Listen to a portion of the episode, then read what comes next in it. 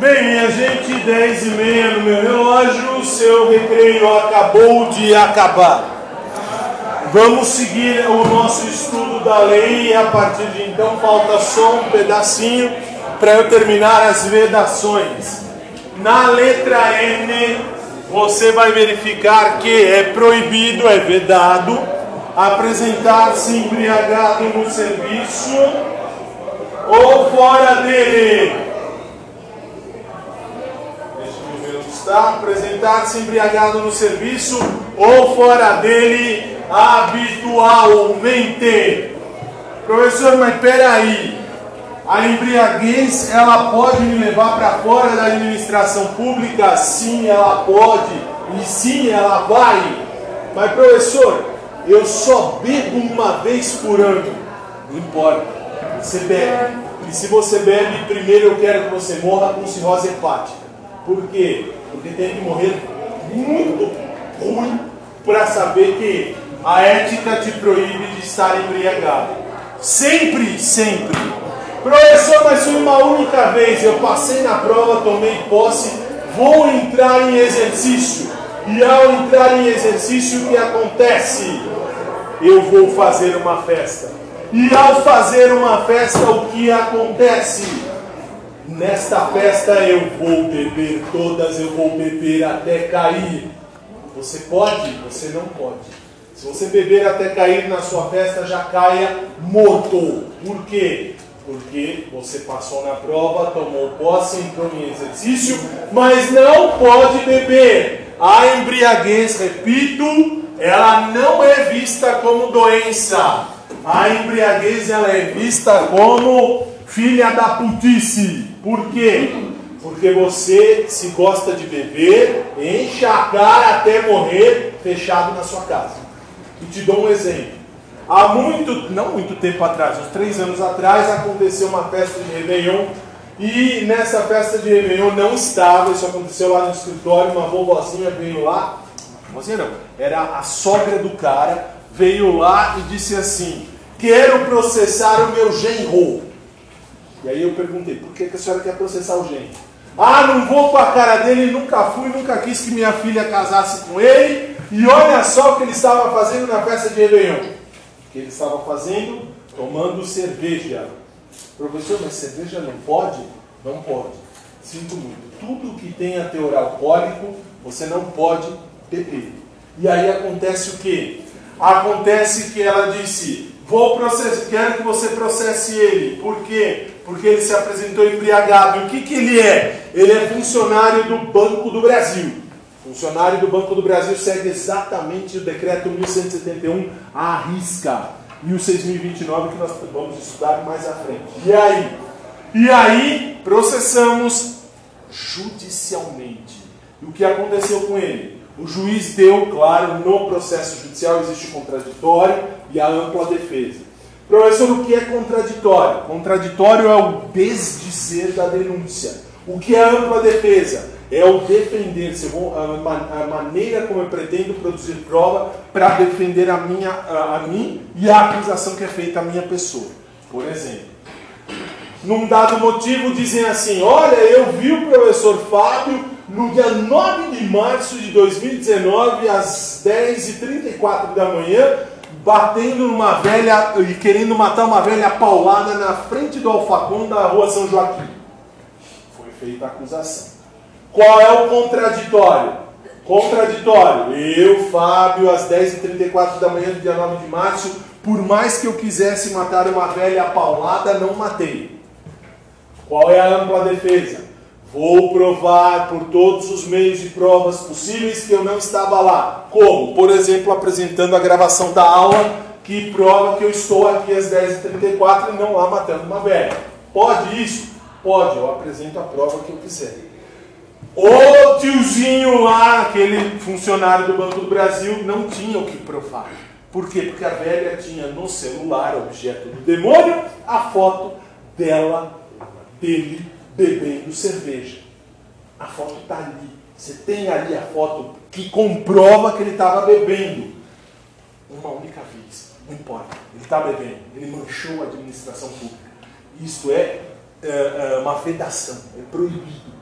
Ele foi é, condenado judicialmente para perder o emprego e ressarcir a administração em dois ou três mil reais, não lembro exatamente. E claro, a pagar os honorários sucumbenciais. Isto é, quando você perde uma ação, você paga o honorário do advogado contrário, leia-se eu.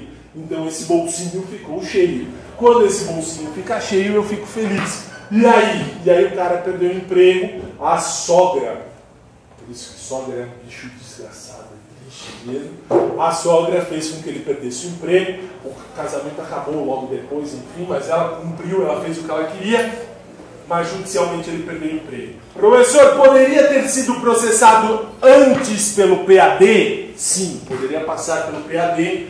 No PAD, você só tem direito ao contraditório. Contraditório, desdizer da denúncia. Você vai desdizer aquilo que foi dito. Se te acusaram de algo, você vai dizer: não, eu não fiz aquilo. No PAD, você só pode comprovar por prova documental. Nós vamos ver isso mais à frente. Pois não. Sim? Por que, que, é, por que, que é considerada uma vedação se se trata de uma droga lícita?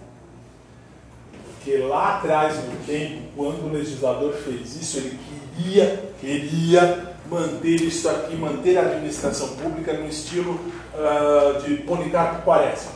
Que Policarpo Quaresma, assim, leram aquele livro, Triste Fim de Policarpo Quaresma, ele era um funcionário público. E de fato diziam assim, funcionário público tem que dar um exemplo maior para todos. Ele não pode mostrar-se ruim e nem uh, uh, de forma a manchar a imagem da administração de nenhum jeito. E eles diziam: se você beber, você vai ficar meio tonto, meio zoneiro, pode fazer alguma coisa que manche a administração. Então eles já naquela ocasião disseram: é melhor a gente proibir. Proibimos e mantemos na. De fato, não sei se você leu o livro, mas foi inspirado nisso. Este aqui foi inspirado no livro Triste Fim de Policarpo Quaresma. Que eles olharam e falaram, de fato, é melhor que se mantenha todo mundo sóbrio, lúcido, porque quem bebe faz coisa errada e ele não pode ser visto como uma pessoa do bem. E aí acabou pensando bem. Pois não. Mesmo que, nem no caso da foto, mesmo se ele comprovar que não é hábito dele beber, ele bebeu. A única pessoa, aliás, primeiro um parênteses, todos os políticos também seguem este, os políticos federais seguem esse, esse código de ética. A, agora fecha parênteses. A única pessoa que eu vi comprovadamente que bebia, feito um gambá, e não aconteceu nada com ele, embora ele tenha processo na comissão de ética lá da, da, da, da Câmara, ele tinha na ocasião, era o demônio de nove dedos. O demônio de nove dedos foi o único cara que mudou o nome do programa de rádio Café com o Presidente, virou Cachaça com o Presidente. Ele podia. Outros tantos deputados e senadores bebem feito gambá. Não posso dizer que isso foi só o demônio de nove dedos. Esse já é um caso perdido. Mas eu tenho outros tantos deputados. Todos eles têm processo de ética porque quebraram isso aqui na administração. Só que a comissão de ética da Câmara e do Senado eles se autoprotegem, porque são deputados e senadores. Então, assim, lá nada acontece. Você acorda fraco, é o lado fraco da corda. Você acontece. Como servidor não tem como. Professor, Ah, um instantinho, peraí, pois não. uma outra coisinha. Mesmo, numa situação em que, por exemplo, no final do ano, na virada do ano, que muita gente. é, Mesmo que seja festa de Réveillon, Páscoa, Natal, seja o que for. Se você tiver, seu aniversário, enfim, se você tiver algum desafeto, não beba na frente deles. Nada. Absolutamente nada. E isso eu posso te dizer porque eu já vi, não foi com o aluno meu, graças a Deus, mas eu já vi acontecer de exoneração por conta de embriaguez. Então assim, não beba na... Quer beber? Compra 10 litros de pinga, morre de como alcoólico trancado em casa. Se você se der o luxo de ser visto por alguém, se for eu, eu vou tirar a foto de você. Isso é fato. E você vai para o PAD. Isso é fato, porque tem mais gente querendo entrar. Pois é. E no caso de férias, a pessoa está de férias, também entra com. Nunca, nunca. Tudo que eu estou dizendo aqui é da hora que você tomar posse até o dia que você ou exonerar ou morrer. Aí sim, do contrário, você pode sofrer as consequências do PAD. Professor, Oh, sim. é, você disse que no CAD o servidor só tem direito ao Ao contraditório. contraditório. Sim. Ampla defesa ele só tem direito No judicial. É, Dentro do judicial. Porque no, no, no, no PAD ele só vai poder provar por documentos. Por documentos. Então não é ampla defesa, é uma defesa restrita aos documentos. Só documentos. Só Mas- da administração. Na administração, sim. Depois, no judicial, aí sim ele pode provar como ele quiser. Ah, então tá. Pois é, um instantinho, só ele aqui primeiro. Depois eu vou pra lá. Rapidinho. Depois volto pra cá. Quer dizer que se ele estiver em país postado, tá ferrado. Ele pode estar no inferno, ele pode estar do lado do capeta se ele postar algo. E aliás, eu vou dizer isso no final da aula 3. Se você tem algum tipo de ah, rede social com alguma foto comprometedora, tire antes da sua posse. Porque se o seu concurso público tiver investigação de vida pregressa, eles vão investigar. Ah, meu Facebook é trancado, meu Instagram só tem amiguinho. No meu escritório eu tenho quatro programas que abrem, Facebook, Instagram e etc. Eu abro qualquer um. Eu vejo o que eu quiser. Se eu que sou particular vejo, imagine a administração pública. E eles não contratam essa galera. Agora eu vou para cá, depois vou para lá. Quem que levantou a mão? Sim. É que o, o texto ele traz a palavra habitualmente. E o STF já interpretou que o habitualmente não interessa o habitual. Se eu te pegar uma vez só, você manchou a imagem da administração pública. Você pode provar no PAD dizendo assim, foi a primeira vez. No PAD, o seu chefe, o seu superior, a pessoa que for te julgar, vai dizer: puxa, pode de fato ser a primeira vez, ele pode entender que você pode continuar. Se cair no judicial, pode ser a primeira vez você está fora. Aí não tem como. Mas isso eu- no 6.029 eu vou falar. Mas aí, nesse caso, o judicial pode me condenar e o PAD... Se o judicial condenar, você está fora. Ah, Aí não- no- Porque assim, PAD tem prioridade se eu começar com o PAD, mas eu não preciso ir no PAD. Eu posso ir direto no juiz e dizer, juiz, ele, servidor público, estava bebendo. Então, se ele estava bebendo, eu quero que ele saia. E se o juiz entender, você pode recorrer no judicial. Mas se chegar no Supremo, ele vai dizer, você estava bebendo sim, e nós, Supremo, já entendemos que se você está bebendo, você manchou a imagem da administração, você está fora. Está fora. Não tem como. Não tem como escapar. Aqui, quem que foi? Sim. E quando isso entra em problemas de saúde? Mesmo em embriaguez? Ah, não. Dentro da administração pública, não, embriaguez não é problema de saúde. Na CLT, artigo 467, aí sim, a gente vai para o lado de saúde, aí tudo bem. Na esfera da administração pública, o bebê nunca vai ser saúde. O bebê é, é putaria mesmo, é rua. Não sabe por que eu estou falando isso? Sim. Porque assim, eu trabalho na administração pública, mas não federal, estadual. Então, Existem aí, na estadual, se for aqui em São Paulo, existem dois decretos dentro, tem a Lei 8.112 e tem outros dois decretos que protegem a imagem do bêbado, dizendo assim, isso pode ser um problema de saúde. E aí você não vai, você não vai exonerar. Aí você vai dizer, vou tratar o bêbado. E aí vou tratar para ver se ele melhora. Não melhorou, boa. Mas eu trato. Na administração pública federal eu não trato. Na administração pública federal eu mando embora. O decreto 1171 é claro nesse sentido. Não sei se é isso, a- eu já fui falando. É, na, na, na- na estadual, nu- normalmente não acontece isso. De exonerar. Não, Não, não chega porque existem outros dois decretos que complementam a Lei 8.112, dizendo que você primeiro trata.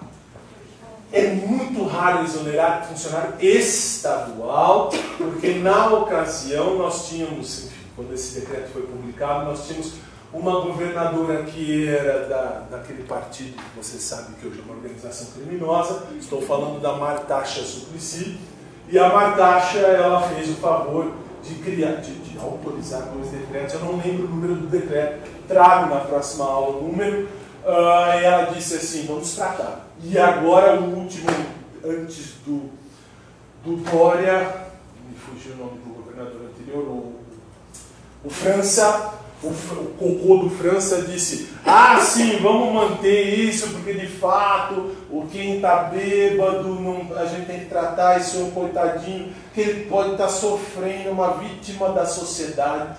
Conversa de esquerda. Se tiver algum esquerdista aqui que morra, porque de fato isso é idiotice. Mas tudo bem. É o, é o quê? Na esfera federal, se você se apresentar embriagado uma única vez, te tira da administração. Exemplo, funcionário do Banco do Brasil. Exemplo, funcionário do INSS. Exemplo, funcionário de Tribunal Regional Federal. Aí não tem como. Sim. Professor, isso também serve para pessoas que trabalham no, no exército? No Exército existe a ética militar. É outra coisa. Pior ainda. Não vai nem dizer.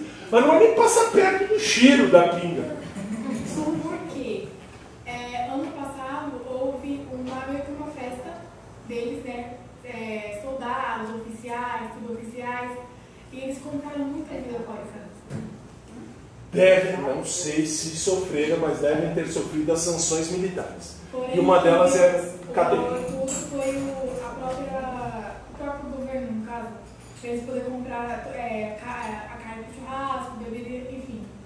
Aí Se foi bebida alcoólica e o governo fez isso, se foi Márcio França, a gente entende que é tudo lixo. Se os, se os caras do exército fizeram isso, é crime militar. Militar não bebe, militar das Forças Armadas não bebe. não deveria ter? Não bebe. Esse eu posso dizer não bebe. E se bebe, sofre sanção. Existe o Código Penal Militar, que é diferente do Código Penal. O Código Penal são as penas nossas. O Código Penal Militar são penas muito piores, inclusive para quem bebe. Lá não tem o que tem aqui em São Paulo essa ideia de ah, é um coitadinho que ele está sofrendo, então vamos tratá-lo. Não, militar não deve. Se isso acontecer, ou estão sofrendo as sanções, ou va- vão sofrer, porque tem sempre alguém que vai mexer. Eu não vi, porque senão eu teria eu, teria eu entrado com processo. Porque assim, eu, uma coisa é certa, um dia eu morro, então não tem problema por qual motivo.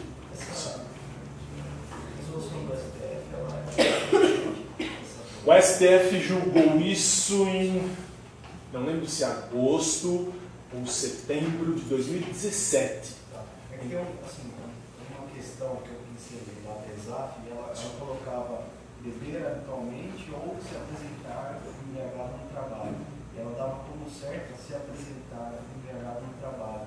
Certo? Do cara poder se, se apresentar embriagado? Não, como, como é, assim, isso é errado, né? Isso, Ah, isso é errado. Não, isso está certo, é justo. E nesse caso é certo. É, então, só que ela fazia o jogo para essas duas questões. Ah, não, existem os jogos de questões, mas o que vocês precisam entender é, para a esfera federal, decreto 1171, a embriaguez basta ser uma única vez, para a esfera federal, uma única vez é erradíssimo.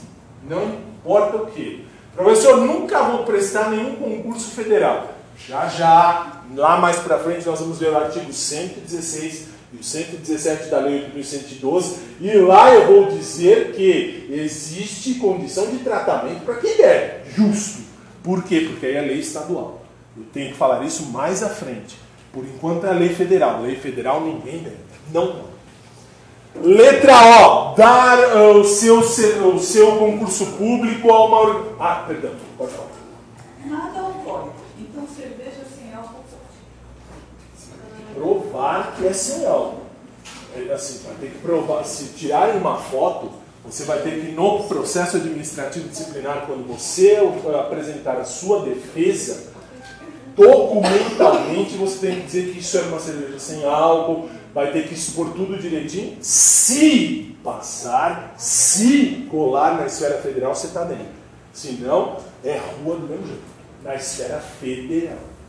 Na estadual, São Paulo, nós vamos falar isso mais à frente, eu vou dizer com mais detalhe. Na esfera federal, cerveja, você vai explicar, sem álcool, enfim, sei lá, qualquer bebida foi pego com uma, uma- qualquer bebida sem álcool. Você vai escrever, porque é só documental, não perde. Mas estou ensinando a foto não aparecer aqui.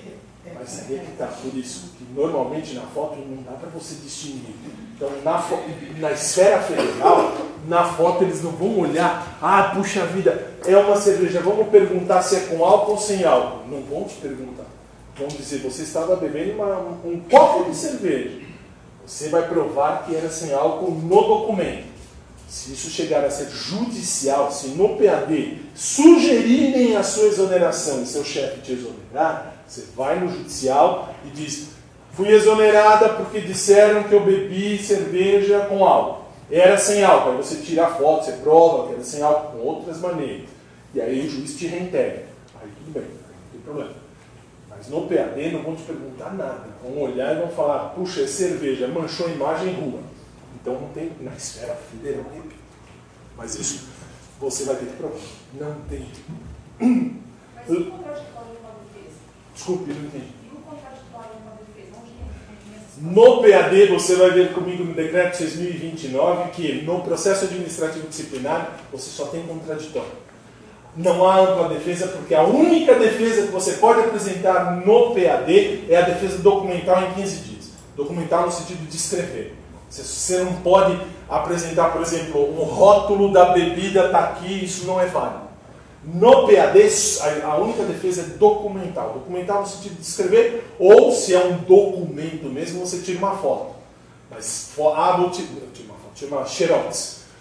Foto de, ah, de garrafa de cerveja, foto para provar que a bebida não é, isso é judicial. Se te exonerarem, você vai no judicial dizer assim, fui exonerada injustamente, porque a bebida não era alcoólica. E aí você, aí sim, lá você vai provar com foto, com documento, pegar o rótulo da, da cerveja, pôr lá, tem toda a ampla defesa, como você achar melhor. No PAD, só documental. Não tem como. Lá no decreto 6.029 eu vou te explicar, não só a você, mas a todos, vou explicar melhor por que o documento. E aí eu vou te explicar que na, no, na esfera da administração não tem como, como você expor muita coisa. Eles vão olhar e vão falar, puxa, está aqui a foto, a pessoa apresentou uma foto ou uma prova que você bebeu. Você vai ser olhado ali, se eles acharem que na sua defesa você bebeu, sinto muito você está falando. Aí você vai buscar o seu direito judicial. Mas isso é lá no 6.029. Chegaremos lá. Letra O. Na letra O, dar o seu concurso a qualquer instituição que atente contra a moral, a honestidade ou a dignidade da pessoa humana. Não costuma cair em prova, mas quando cai, esse dar o concurso significa oferecer ou homenagear. Você chega lá e diz assim: Eu fui uh, aprovado, quero oferecer o meu concurso, quero oferecer todo esse meu esforço ao PCC. Desculpe, você não pode oferecer ao PCC nem a nada que atente contra a moral e os bons costumes. Por quê? Porque você passou pelos seus méritos. Você está aqui num sábado de manhã, ouvindo a minha voz desde cedo, vendo esta pessoa linda e maravilhosa desde cedo, não é à toa. O mérito é seu, não de uma outra pessoa. Você não vai dar o seu concurso a ninguém. O seu concurso é seu, você pode oferecer sim a seus pais, enfim. Mas nunca há uma instituição uh, uh, que atente contra a moral e aos bons costumes. Letra P. Exercer atividade profissional ética ou ligar o seu nome a empreendedorismos, a empreendimentos de cunho duvidoso. Quando cai na prova, eu preciso que você entenda aqui uma coisa. Que coisa? Você não pode trabalhar com nada que vá contra a ética. A ética, contra a ética. Dá um exemplo do, eles vão te dizer assim.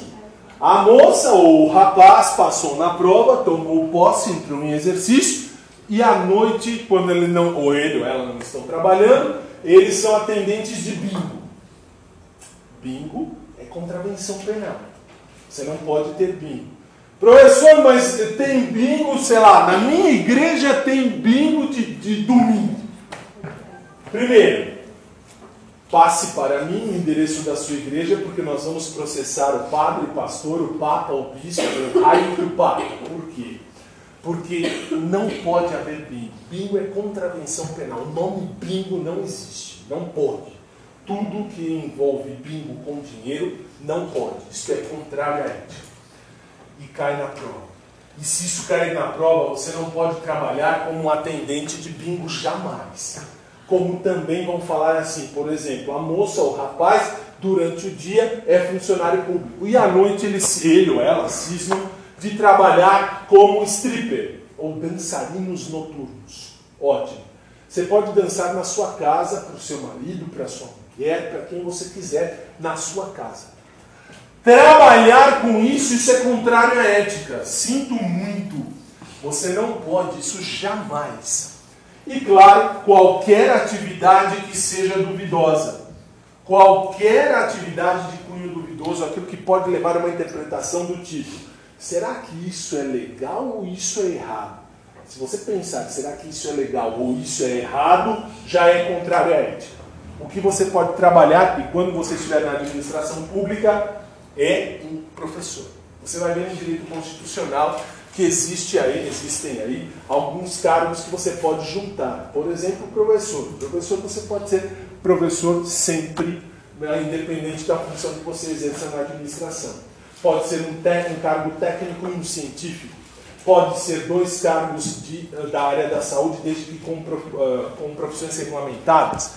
Mas isso você no constitucional. Aqui, eu preciso que você entenda o seguinte: se você pensar, eu estou trabalhando na administração e à noite eu faço isso, mas será que isso é legal? Se você pensou, será que isso é legal? Desculpe, já é contrário à ética. E eu vou um pouquinho só mais além, que isso pode cair na ética, mas cai também constitucional. Você não pode ter CNPJ aberto. De jeito nenhum. Se você tiver CNPJ, você não será contratado na administração pública. Por quê? Porque existe uma lei que é a lei do demônio, você vai ver em administrativo, é a lei número 8666, por isso lei do demônio, é a lei que trata das licitações. E ao tratar das licitações, artigos 17, 23 e 24 falam das licitações dispensadas, dispensável e uh, inexistentes. E lá dentro diz que se você tem CNPJ, você está saindo na frente. Então você não é contratado. Professor, Sim. mas o CNPJ ele pode ter mais de uma pessoa, né? O nome de mais de uma pessoa. E Se o o seu estiver, não pode. Independente, Independente se de onde gestor não estiver. seja responsável por ele. Você pode ser acionista ou cotista. Isso é possível, você vai ver em constitucional, que acionista ou cotista é válido. Mas se você estiver com o CNPJ, você exercer qualquer cargo de direção, chefia, direção ou assessoramento, sinto muito, você não pode, você não será contratado. E o exemplo clássico de prova é o MEI, microempresário individual. Ah, professor, eu tenho CNPJ. Para quê? Para fornecer nota fiscal para os cachorros quentes que eu vendo na frente do cemitério. Pode isso? Pode estar trabalhando. Se você vai prestar concurso público, se você passar na prova, feche o CNPJ. Porque senão você não toma posse. Com o CNPJ, isso é contrário à ética. Você não toma posse. CNPJ. E não interessa a posição do CNPJ. Se você está dentro daquela empresa no CNPJ, sinto muito. Você não toma posse. Isso é contrário à ética. Qual o princípio? Da- da- Tem, tem um. Não, assim, aqui dentro da, da questão CNPJ, para o direito constitucional, você vai ferir alguns princípios, você vai ver lá. Para a ética, você precisa entender que você tem privilégios, você vai ter vantagem se você tiver no CNPJ. Você tem vantagem e não pode ter. E aí você acaba se perdendo. Mas dentro do límpido, legalidade, impessoalidade, na eficiência, na moralidade, você quebra ali no CNPJ. Sim. Professor, alguns finais de semana eu trabalho com eventos, de 15 anos e casamento. É, se eu for servidora pública, eu posso continuar trabalhando com evento? Tem CNPJ ou não tem Não tenho. Então é Mas possível. por ser eu não trabalho em uma festa. Não, aí assim, se você for pegar bebendo, sinto muito, você vai continuar bebendo o resto da vida nas suas festas e vai sair da administração. Se não, você pode fazer. Ah, professor, eu me comporto, eu apenas estou lá recepcionando as pessoas. Fa- Fazer isso é possível. Se você for pegar bebendo, sinto, e se eu estiver na festa, dançando pode, aí não tem problema. Não pode, aliás, não pode dançar o lixo do funk. Porque o funk é aquela coisa de desce no chão, isso é, isso é lixo, isso não é música, isso é, é, é coisa do demônio. A pessoa vai lá e desce tudo, quando desce até o chão, espera que a garrafa enfie no cu e entre mesmo, e aí sai fora. É, isso acontece. Isso acontece. Não sei, aliás, não sei se tem alguma ou algum funkeiro, se também se tem, quero que morra. Funk é o lixo máximo da história. Aí você vai para o 16, fechamos as vedações. Acabaram-se as vedações. Agora, lá no artigo 16, vá, não, no, artigo, no, no, no inciso 16, vai falar sobre a comissão de ética. E o que é que eu preciso que você saiba dali? Todo lugar onde você estiver na administração pública vai haver uma comissão de ética. Por exemplo, Banco do Brasil tem comissão de ética, INSS tem comissão de ética. Uh, enfim, toda a área, a esfera federal tem esta comissão de ética. Em toda a agência eu tenho uma comissão de ética. Para quê? Funções. A comissão de ética vai orientar e aconselhar sobre os procedimentos de ética. Se você tem dúvida quanto à ética, você vai buscar uma orientação, um aconselhamento dentro da comissão de ética, que estará dentro da sua uh, agência do INSS ou da onde você estiver na esfera federal. Lembre-se desses verbos, porque são as funções da comissão de ética, é orientar e aconselhar sobre os procedimentos éticos da administração. Só que a ética pode e vai te punir. A ética pode e vai sim. Mesmo porque você vai ver que no inciso 22, que complementa o 16, vai dizer que a comissão de ética só pode aplicar uma única pena. A única penalidade que a comissão de ética vai aplicar é a censura. E aonde ela vai aplicar essa censura? Na sua ficha. Existe uma ficha chamada ficha de registro funcional.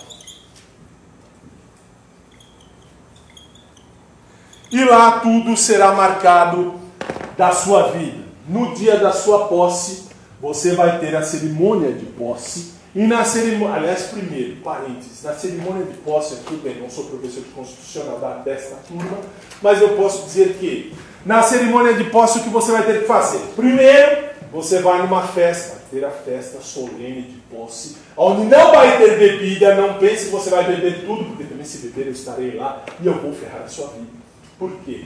Porque olha lá, a festa de cerimônia da sua uh, posse se dará da seguinte maneira: você vai lá, todos os que estão, estarão sendo empossados, aqueles que passaram na prova, se sentarão na frente e atrás, aqui haverá uma mesa, na mesa de, de, de presidência do evento, haverão cinco velhos. Já, já começa aí os velhos que você vai ver na vida. Esses cinco velhos estarão lá para fazer a, a celebração da posse, para que você tome posse na administração pública. Ótimo, você tomou posse. Quando você vai tomar posse, primeiro vai levantar um velho e vai falar meia hora da, da coisa mais bonita. Você está dentro da administração pública, é uma honra. Uma... Meia hora de blá blá blá. Todo mundo dorme. Aí ele vai dizer: agora, por favor, levantemos todos para cantar o hino nacional. Você vai ter que cantar o hino nacional. Não adianta escrever lá nas redes sociais. O Bolsonaro mandou cantar o hino nacional nas escolas. Se você soubesse da escola o hino nacional, na hora da sua posse não tinha problema. Tem problema na hora da posse? Não vai ter grandes problemas, mas você vai ter cinco velhos na mesa de cerimônia da posse, que eles vão estar olhando para a boca dos empossados. Por quê? Porque velho gosta de encher o saco. E aí, você, eu, eu, normalmente eu fico bem na ponta, lá no mais na ponta possível no fundo, para ver exatamente essas besteiras. Aí você vê um velho se levantar da mesa de posse, ele desce e vai até perto de um dos empossados e fala alguma coisa na orelha. E aí você percebe o constrangimento do, da pessoa, porque a pessoa fica vermelha, azul, amarela. E aí no final você normalmente vem até mim porque eu dei aula de ética ou de constitucional, normalmente quando dou aula de constitucional, o aluno vem até mim e fala, professor, você tinha razão. O cara veio na minha orelha, veio me dar bronca porque eu não sei cantar o hino nacional direito. Pode isso? Pode. Você pode tomar uma bronca por não saber o hino nacional. Nada muito além disso. Se você não se importar com isso, foda-se. Se você se importar com isso, você já vai aprendendo o hino, porque é bom aprender o hino, vale a pena na hora de tomar a posse. E aí você vai assinar um papel. Vai chegar depois do hino nacional, vão falar mais de meia hora, e vão chamar um por um para assinar um livro. E ao assinar o livro, ali existe a chamada ficha. Essa ficha de registro funcional. Você está tomando posse. Na frente existe todos os seus dados, você assina embaixo e lá mostra que você tomou posse. Atrás dessa folha que você não vai ver, existe um monte de linhazinhas em branco para quê? Para mostrar toda a merda que você vai fazer ao longo da administração pública. Lá tudo estará marcado. E são as censuras que você vai levar. Três censuras levam a uma advertência, três advertências levam a sua expulsão. Leia-se a sua exoneração. Ponto final. Esta ficha registro funcional, ela existe, ela continua lá durante toda a sua vida. Professor, eu saí da administração pública. A ficha está lá. Ela continua, claro que não vai ter mais uso, mas ela fica lá.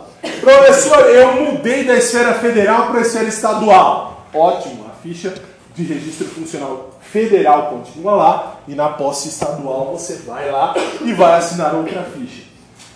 Caso você cometa algum tipo de erro no código de ética, a comissão de ética pode te censurar. Ela pode já escrever lá na ficha assim, por exemplo, Joãozinho foi visto bêbado na festa tal. Está censurado. Professor, mas para que serve esse raio de censura se só escrever isso? Eu não estou nem aí. Serve justamente para o que diz o inciso 18. O inciso 18 diz que a comissão de ética vai manter esses registros funcionais, as fichas de cada um, registro funcional, para quê? Para o critério de promoções. Se você quer subir no seu cargo, você precisa ter a ficha limpa. Se você tiver censura, você não pode subir. Você não terá como ir para cima. Por quê? Porque você tem alguma mancha, você não pode ser promovido. Você quebrou o código de ética. Quem não quebrou, passa na sua frente. Professor, eu posso subir de cargo no INSS? Pode, pode, mas dentro de um patamar horizontal. Não pense, por exemplo, você não vai entrar como uh, técnico do INSS e sair como analista. Não dá, porque isso é uma, é uma promoção vertical. O analista precisa de alguns uh, requisitos que o técnico não tem. Você pode ser um superior dos seus técnicos de analista, por quê? Porque você é técnico e você ganhou promoção. Se a sua ficha ética está suja, você vai ganhar um pau no cu, porque não dá, não tem o que fazer. Você vai continuar ali e lá vai ficar. Não dá. Professor, eu nunca vou ser promovido se eu tiver censura. É difícil. Você tem cinco anos para sair desta censura, para ficar com a ficha limpa e ganhar promoção. Senão você continua onde você está. No patamar onde você está, não sobe e não desce. Você mantém ali. E aí vamos ao 24, porque o restante que está lá está tudo uh, revogado. O 24 trata do conceito de servidor público. E por que, que eu preciso que você saiba disso? Porque esse conceito cai em constitucional, cai em administrativo e cai em todas as outras disciplinas, só que começa com a gente aqui da ética. Desculpa, a ética é a melhor matéria de todas e a mais importante, porque daqui sai o conceito maior, conceito de servidor público. Quem é servidor público? Você vai ver aí que tem uma lista de coisas, mas das mais chatas possível. Professor, é, é um inciso gigante, eu não entendi nada. Nem li. Já vem direto para cá para você entender o que é um servidor público. Servidor público é toda pessoa que presta serviço permanente, temporário ou excepcional. Como assim? Permanente é toda pessoa que passou num concurso público, seja ele um funcionário que passou pelo estatuto ou um, uh, ou um empregado que passou pela CLT. Esse é o permanente. Quem é o servidor temporário? é o escraviário. Desculpe, é o estagiário. Eu tenho vício de, de escraviário. Isso é mal. Para você aqui é mal, mas tudo bem. O estagiário é temporário. Por quê? Porque você tem um contrato a ser cumprido. Esse contrato tem começo e final. Você é estagiário por X tempo.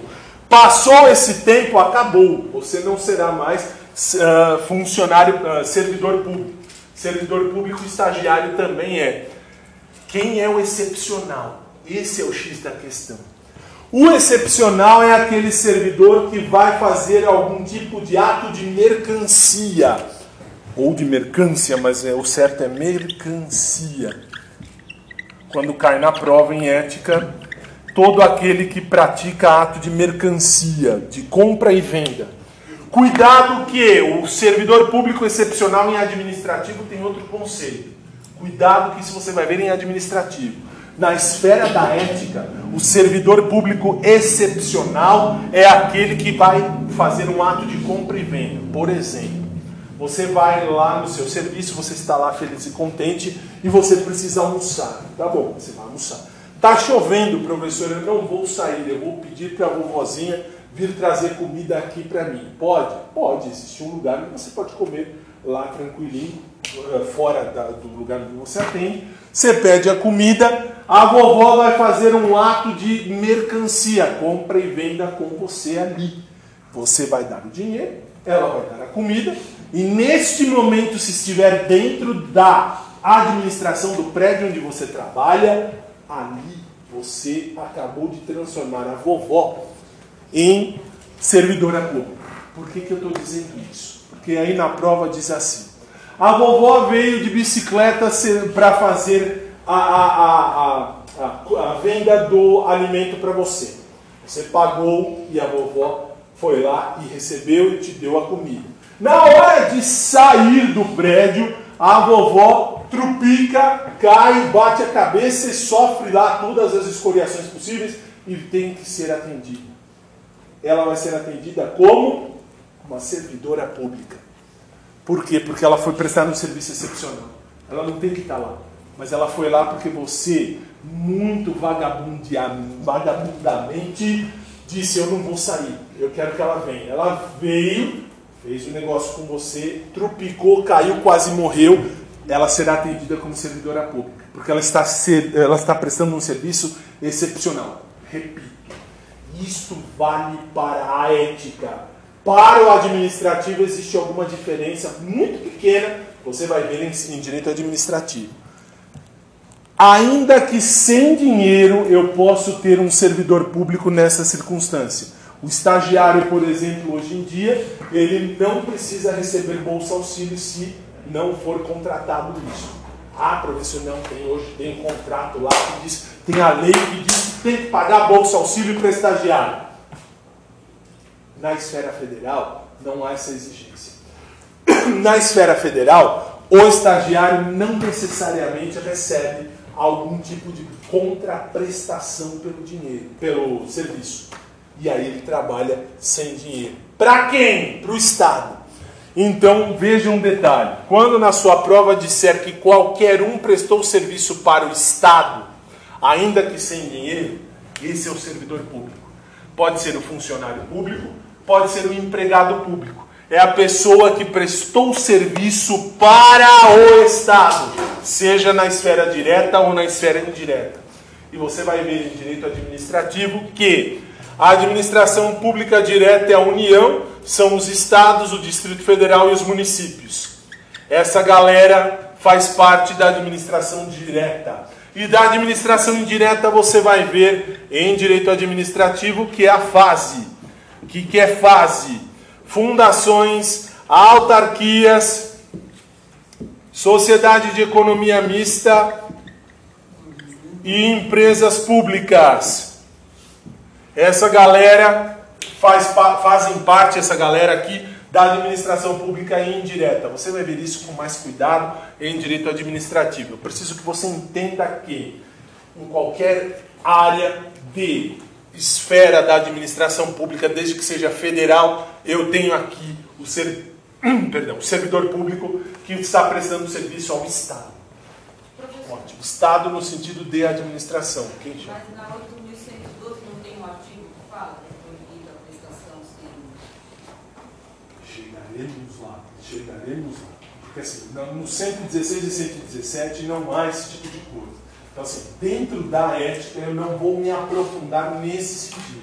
Mas eu vou citar por baixo isso, porque você vai ver com cuidado isso em administrativo. E na ética eles não vão entrar no, no quesito de serviço, nada disso, na prova. Na prova vão entrar exatamente Mas nisso. você tem que ver qual é o comando da questão, né? Então, Tem que ver qual é o concurso que você vai prestar. Se é concurso federal, é isso aqui. Não, se, não foge disso aqui. Concurso estadual, nós vamos ver isso no 116 e 117, alguns pequenos detalhes.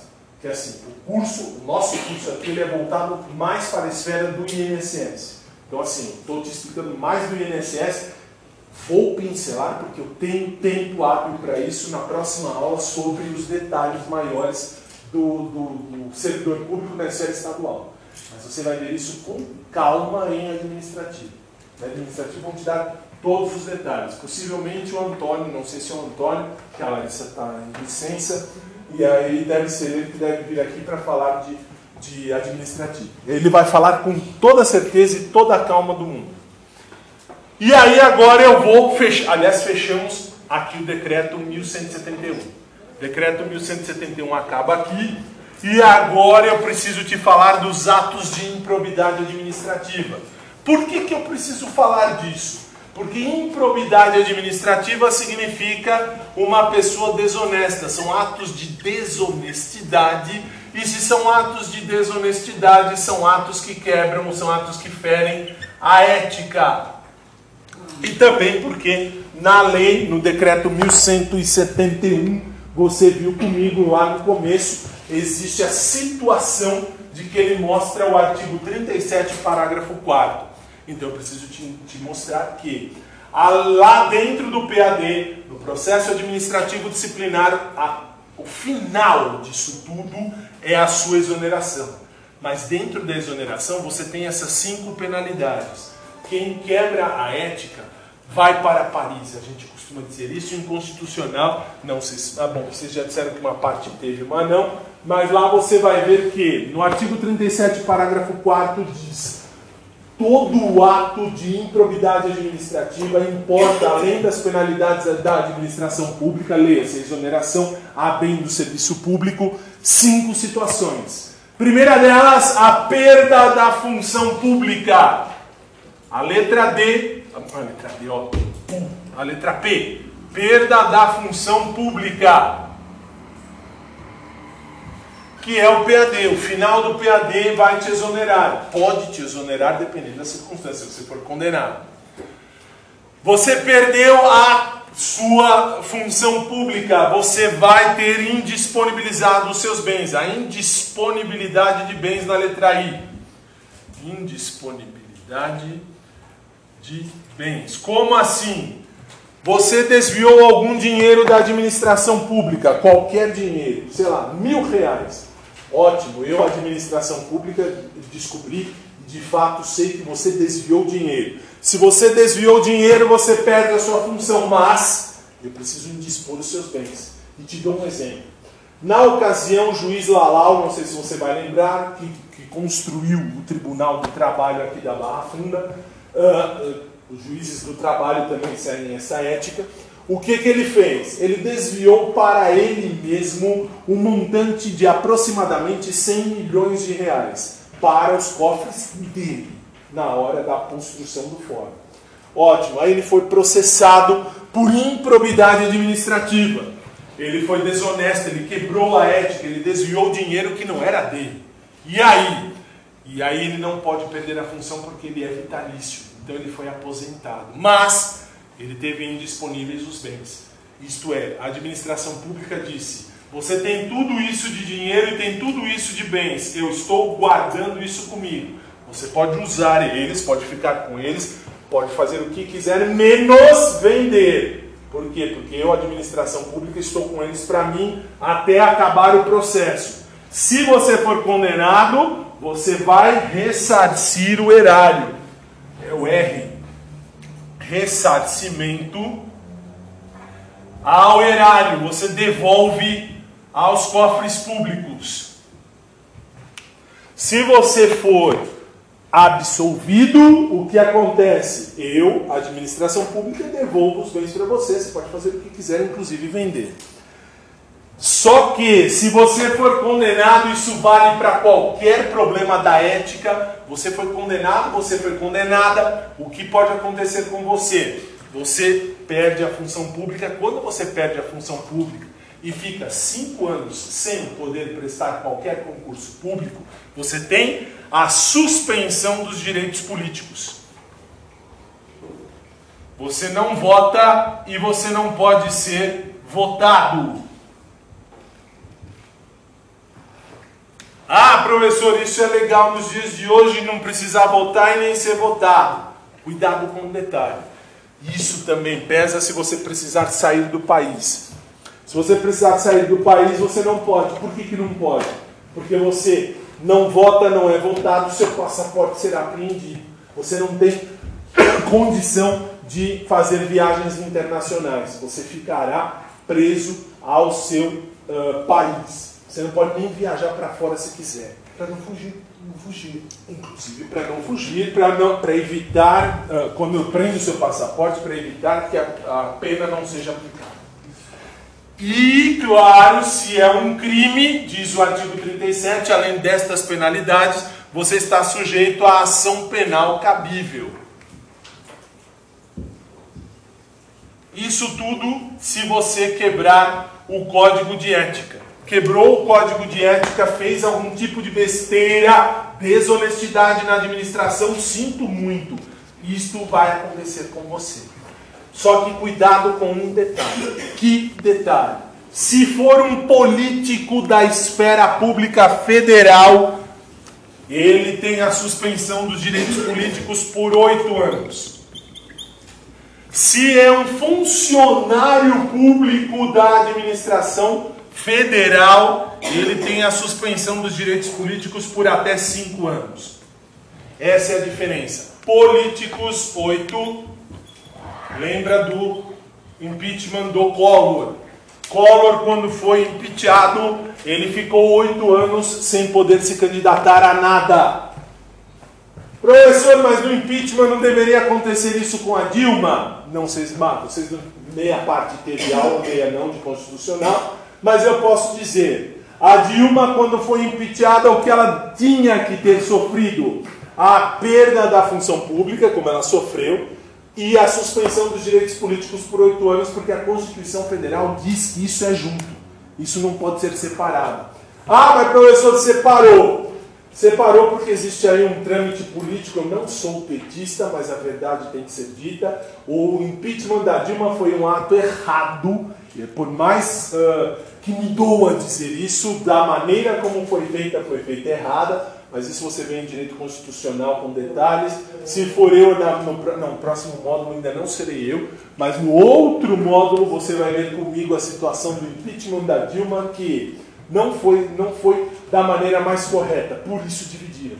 Por isso falaram, a gente tira você, mas a gente deixa os seus direitos políticos para que você possa se candidatar ao que quiser.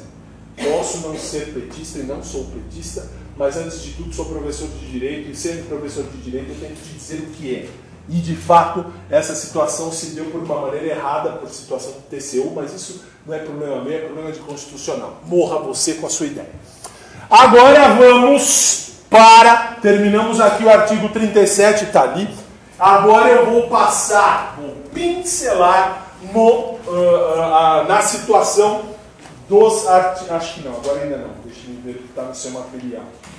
Seu material, não. O seu material agora eu já vou para a nova lei, para depois sim falar do que eu preciso do, da, do artigo 116 e 117. Agora a gente vai falar do decreto 6029. Decreto 6029 de 2007, conforme está no seu material.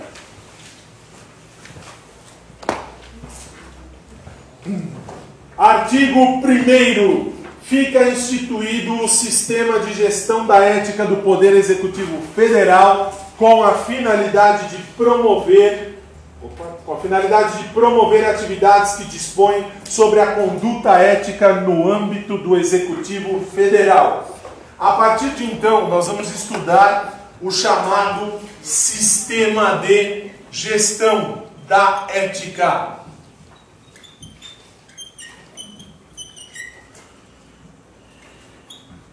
Que é exatamente assim que cai na prova, é o sistema de gestão da ética. O que, que é sistema de gestão? Gestão é a forma, é a aplicação. Como é que eu vou aplicar a ética? Na esfera federal. Só a esfera federal. É o sistema de gestão da ética na esfera federal. Para o funcionário público, preste atenção num detalhe esta ética é para o funcionário público, servidor, aliás, desculpe, não é funcionário, servidor porque é funcionário e empregado, servidor público, civil do Poder Executivo Federal. Por que, que eu estou dizendo isso? Porque só os funcionários públicos civis vão sofrer, vão ter a aplicação da ética desta maneira, vão sofrer as consequências desta lei. Por que isso? Porque na hora da prova eles costumam juntar o civil com os militares. Servidor público militar é uma outra aplicação de ética, não é esta ética. Esta ética é apenas a ética do poder público federal. Para quê? Veja no inciso número 1. Um para integrar os órgãos, programas e ações relacionados com a ética pública. Isto quer dizer, a ética será aplicada e como é que ela será aplicada? Ela tem que ser aplicada de forma uniforme em todo o território nacional. Não me interessa onde, aonde é que esta ética esteja, se for a ética federal não importa se esteja no sul, não importa se esteja no norte, ela deverá ser aplicada da mesma maneira. Por isso, vamos estudar esse decreto do sistema de gestão. E aí começam as situações. No, artigo 2, se você ler aí, diz assim: integram o sistema de gestão da ética do Poder Executivo Federal. Sistema de gestão, por isso, eh, portanto, o sistema de gestão, como é que a ética vai ser aplicada, será visto de duas maneiras. Primeiro, a partir da Comissão de Ética Pública, ou como a prova vai dizer, pela CEP, instituída pelo decreto de 26 de maio de 99, e segundo, pelas comissões de ética, que, é, que são instituídas pelo decreto 1171 de 94 que a gente acabou de ver. Cuidado com um detalhe que agora eu pego o aluno, aliás não eu, quem pega é a prova. A prova pega o aluno que é um filho da puta que quer sair correndo. Por quê? Porque na prova eles vão dizer: o sistema de gestão da ética do poder público uh, da esfera federal dos servidores civis é composto de CEP e CE, onde, o CEP, onde a CEP é, o CEP é Código de Endereçamento Postal e a CE é Comissão de Ética. E pior, tem aluno que marca que está certo. Se você marcar que CEP é Código de Endereçamento Postal, você vai prestar concurso no correio. Ninguém sabe. Porque isso aqui na esfera pública é Comissão de Ética Pública. E tem aluno que marca que é certo. E pior, me manda o WhatsApp assim que acaba a prova, dizendo: professor, eu fui muito bem, mas muito bem. Acertei aquela questão que dizia: sistema de gestão da ética é composto de CEP e CE. O CEP eu falei que era o código de endereçamento postal e CE é comissão de ética. E aí eu mando você pra puta que pariu, CEP 6666666, e você acha que eu sou chato. Por quê? Porque eu disse, a aula é gravada, está à sua disposição, lá vai ficar à disposição o resto da eternidade. Comissão de Ética Pública, CEP, não é CEP de correio, senão você vai prestar concurso no correio. Já disse e repito. Ótimo. E agora seguimos. Artigo 3 a CEP. Vamos, vamos agora montar a CEP. A Comissão de Ética Pública será integrada por sete brasileiros. Que preencham os requisitos de